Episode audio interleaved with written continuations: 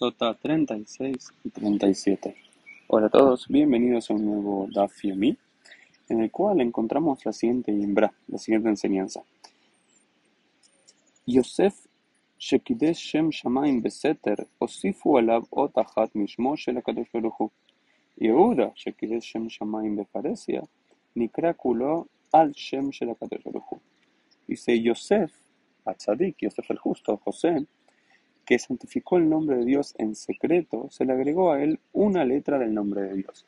Normalmente escribimos el nombre Yosef, Yud, Vav, Samach, Fei, pero muchos lo escriben Yud, Hei, Vav, Samach, Fei. ¿Por qué? Porque se le agregó la Hei, que es una de las letras del nombre de Dios, porque santificó el nombre de Dios en secreto, Beset. Y ahora vamos a ver a qué hace referencia esta Gemara. Sin embargo, Yehudá, y después vamos a ver a qué hace referencia a la Gemara, que santificó el nombre del cielo de Faresia, el nombre público, todo su nombre contiene el nombre de Dios. Yud Hei, Dalet, Vav Hei, ese nombre de Yehudá. Yehudá contiene las cuatro letras del tetragrama del Shema Meforash de Dios. ¿Y en qué sentido se habla de Yosef. Vamos a primero analizar el caso de Yosef, que aparece en la final de la página 37b, y luego en la página 38a va a aparecer el caso de Yehuda. Dice. Eh, primero se nos cuenta, Vayabó a Baita la que Yosef, aquel día en el cual la mujer de Potifar se le insinuó sexualmente para acostarse con él, él estaba llegando a su casa para hacer el trabajo. Y hay dos opciones. La Azot Melachto Mamash, que realmente quería hacer su trabajo, digamos, su oficio, o bien la Azot ¿no? que realmente entró para tener relaciones sexuales con ella. Ah, la Gemara tiende a analizar que al comienzo Yosef eh, tuvo la idea eh, de acostarse con la mujer de Potifar. ¿sí? Al parecer, ese día era un día festivo en Egipto y todo el mundo se fue a, a celebrarlo y solamente se quedó en la casa ella, porque dijo estar enferma, y Yosef, porque tenía que trabajar y él no era, eh, y él tenía que trabajar allí en la casa, y recordemos que él era hebreo en ese momento, no era egipcio, por lo cual no celebraba esa festividad eh, pagana, ¿no?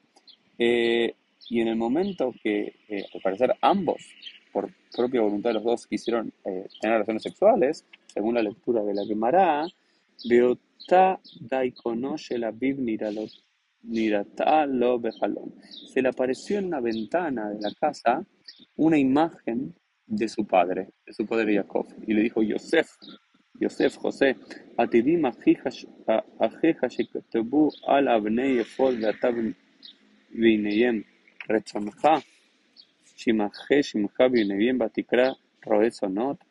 Imagínense, está por acostarse con esta mujer, Yosef, con esta mujer que tiene prohibido, pero él tiene esa necesidad sexual de, de poder hacerlo, esa situación, y se le aparece la imagen del padre en una, en una ventana y le dice, Yosef, en el futuro van a estar escritos los nombres de todos mis hijos en las, en, las piedras del Cohen, del sacerdote, y tú vas a estar entre ellos. ¿Quieres que borre tu nombre y, escriba en realidad no Yosef, sino Roesonot, el pastor de prostitutas?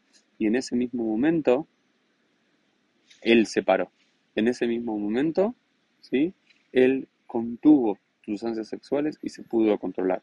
Por eso se lo llama Yosef Atzadik y por eso se dice que él honró eh, el nombre de Dios y el nombre de Dios en secreto, porque nadie lo vio, solamente la mujer y él. ¿no? Em, y en otro de los puntos, ya en la página 37, aparece la historia eh, de eh, ¿no? ¿En qué sentido Yehuda significa el nombre de Dios? Uno tendría a pensar que en realidad hace referencia a ese famoso episodio con Tamar, en el cual él reconoció su error públicamente y así dio, eh, educó a las generaciones por venir de reconocer los errores públicamente y no avergonzarse de ellos, pero la Gemara va por otro lado. Y se nos dice que la historia es la siguiente.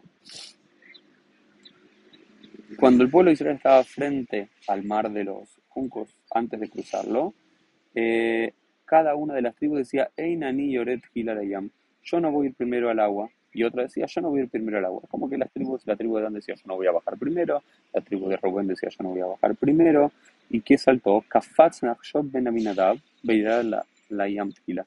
Y en ese momento saltó Nakshon Ben Aminadab, que era el nazi, el representante, el líder de la tribu de Yehudá, y saltó al agua. Entonces, este es el mérito de eh, la tribu de, eh, de Yehudá, por lo cual eh, Dios le dio el mérito a, a Yehudá mismo a que su propio nombre contenga el nombre de Dios. Es rara esta lectura del Talmud porque tenemos una historia de Yehudá que defendió a su hermano Yosef, quiso sacrificarse él mismo por, por Binyamin, otra historia en la cual, como dijimos anteriormente, reconoce un error público, y esto en realidad es sobre Nachshon Benominado, que era descendiente de Judá, pero no Judá mismo, pero así es como eh, lo entiende nuestra eh, pero sea de una forma o la otra, aquí aprendemos que el nombre de Yosef tiene una hey por haber santificado el nombre de Dios en secreto, y Yehudá contiene todo el nombre de Dios, el tetragrama, porque santificó a Dios en público. Esto fue el Dafio del día, nos vemos Dios mediante en el día de mañana.